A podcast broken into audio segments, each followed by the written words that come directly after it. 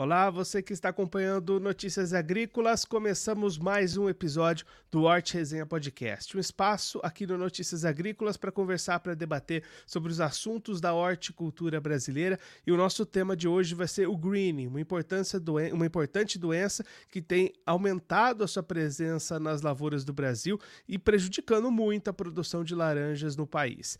Quem vai conversar com a gente sobre esse assunto, ajudar a gente a entender um pouquinho melhor o greening, principalmente o que, que o produtor pode fazer para tentar se proteger, para tentar combater este mal nas suas lavouras, é o Gabriel Dornelas. Ele é engenheiro agrônomo, gerente de marketing de campo da linha HF da Corteva, já está aqui conosco por vídeo, então seja muito bem-vindo, Gabriel. É um prazer tê-lo aqui no Notícias Agrícolas.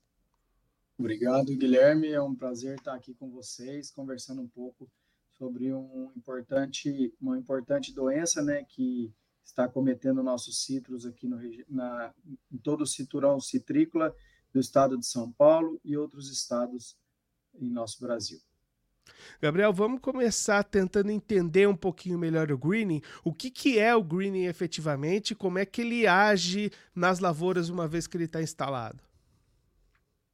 O greening ele foi descoberto aqui no Brasil é, no ano de 2004, né? Então nós convivemos aí mais ou menos 19 anos com, com essa doença e de lá para cá os problemas eles só têm aumentado, né? Porque é, ano após ano as infestações de psilídeo, que é o vetor dessa doença, né? Então o green é uma doença bacteriana que ela é, é causada por um inseto vetor, né? Esse inseto vetor é chamado de psilídeo.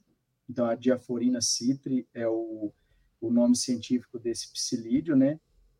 E uma vez esse psilídeo infectado, ele pode contaminar várias plantas é, de citros, né? Então, hoje, é, ele é o principal problema, porque ele é o causador exclusivo dessa doença.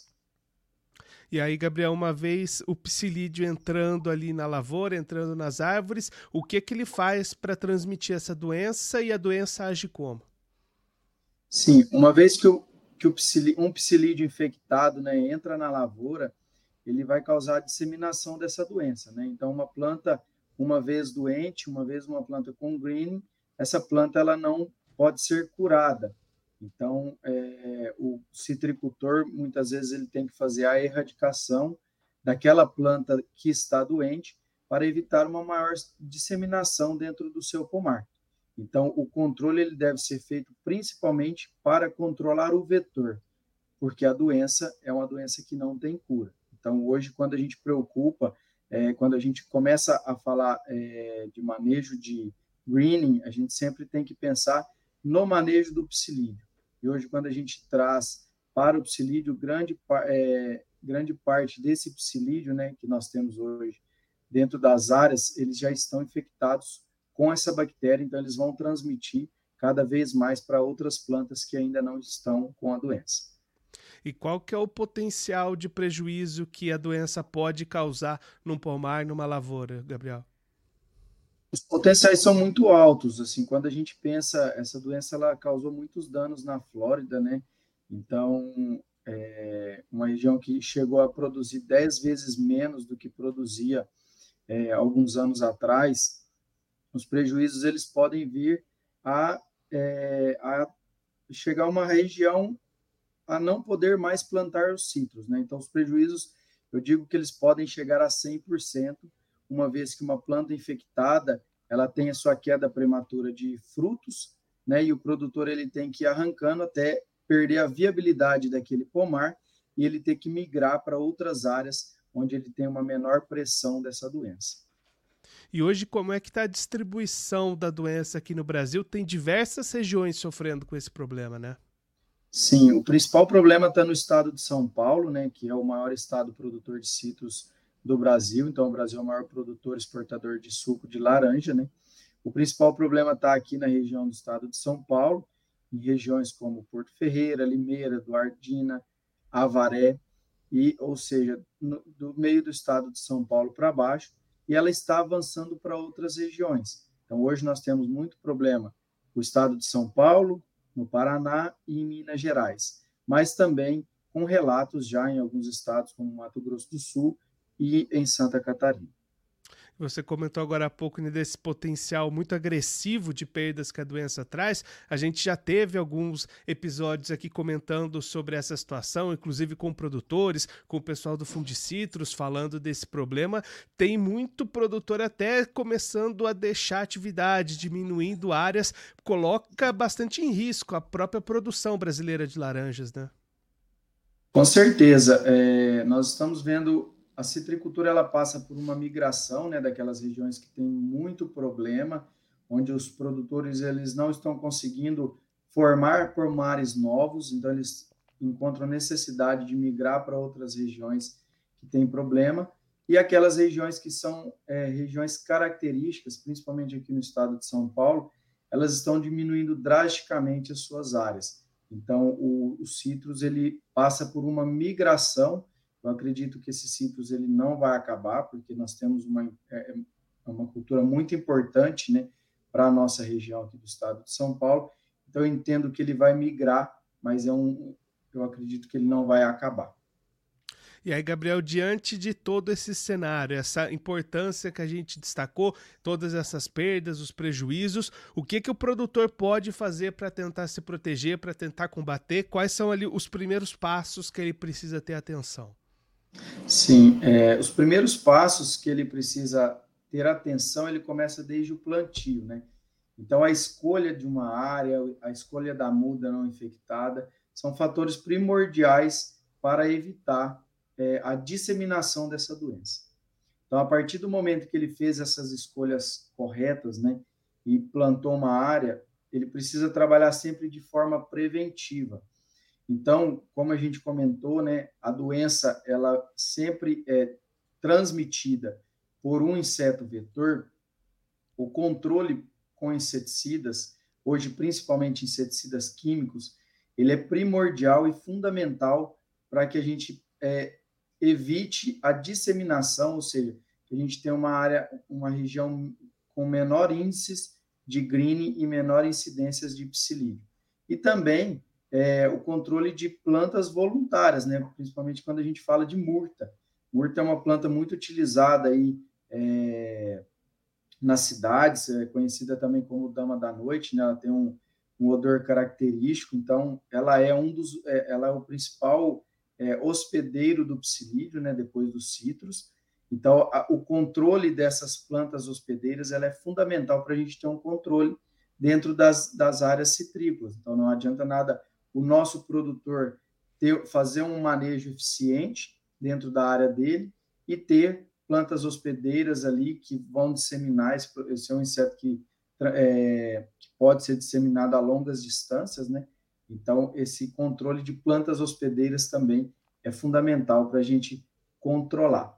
Uma vez que a gente tem instalado na área, a erradicação de plantas doentes é fundamental, porque muitas vezes o produtor ele está com uma planta que está com uma carga pendente muito boa, então tem bastante frutos, ele vai tirar duas caixas ainda nessa safra, por exemplo, ele tem receio de arrancar uma planta infectada porque ela ainda está trazendo uma, uma renda para ele. Né?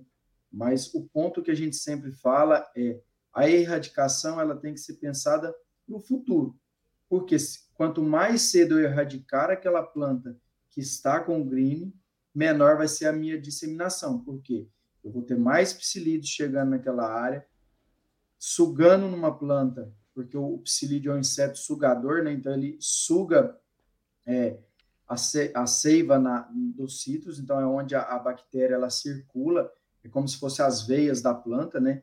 Então ele se contamina e ele vai contaminar outras plantas em volta naquele pomar. Então por isso que a erradicação, a partir da detecção, a gente já precisa começar as erradicações, porque muitas vezes antes da planta apresentar os sintomas, ela já está ela tá contaminada e o inseto pode é, picar aquela planta, né? Ele pode é, sugar aquela planta e, e, contaminar outras plantas vizinhas ali dentro daquele talhão, dentro do mesmo pomar. E a tomada de decisão para fazer essa erradicação, Gabriel, é um pouco difícil, né? Como você destacou, o produtor às vezes deixa ali de ganhar uma, duas caixas a mais para fazer essa troca, investir numa nova, numa nova planta, mas precisa ter essa consciência de pensar a longo prazo, né? Sim, a citricultura ela é uma cultura perene, né? Então, a laranja, por ser uma cultura perene, a gente tem que pensar na produção em vários anos, e nunca diferente do que a gente pensa muitas vezes numa cultura anual, numa soja, num milho, né? Porque você vai passar um ciclo ali de 120, 150 dias, vai colher aquela cultura. A laranja não. Você vai ter laranja esse ano, você vai ter laranja nos outros anos. Então, um pomar ele tem que ser longevo, né? Então, a gente precisa ter é, um pomar produzindo bem durante vários anos para trazer uma rentabilidade boa para o produtor. E se ele não fizer esse manejo bem feito, ao longo dos anos ele tem que renovar uma área muito cedo. E aí, Gabriel, você comentou agora há pouco né, a importância também dos inseticidas para tentar combater esses insetos, os psilídeos, até nas participações anteriores que a gente teve sobre esse tema com produtores, com o pessoal de pesquisa, um ponto levantado por eles foi a resistência de alguns produtos já aparecendo. Como é que vocês estão acompanhando essa situação? Tem produtos novos chegando, novas formulações? Como é que está esse cenário para resistência dos inseticidas? Sim. É, Guilherme, nós como companhia, né, é, a Corteva é uma empresa de tecnologia, uma empresa de pesquisa, é, nós já viemos monitorando esse mercado há um longo período e nós já víamos observando o alto uso de alguns grupos químicos de inseticidas para o controle de psilídeo.